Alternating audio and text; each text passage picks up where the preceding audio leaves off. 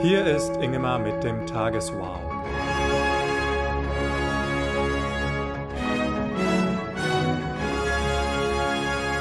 Heute vor 60 Jahren, am 13. August 1951, begann die DDR, die Berliner Mauer zu errichten, wenige Wochen nachdem Staatslenker Walter Ulbricht noch seinen berühmten Satz gesagt hatte, niemand hat die Absicht, eine Mauer zu errichten.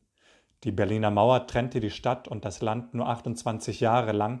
Am 9. November 1989 begannen Bürgerinnen damit, sie abzureißen.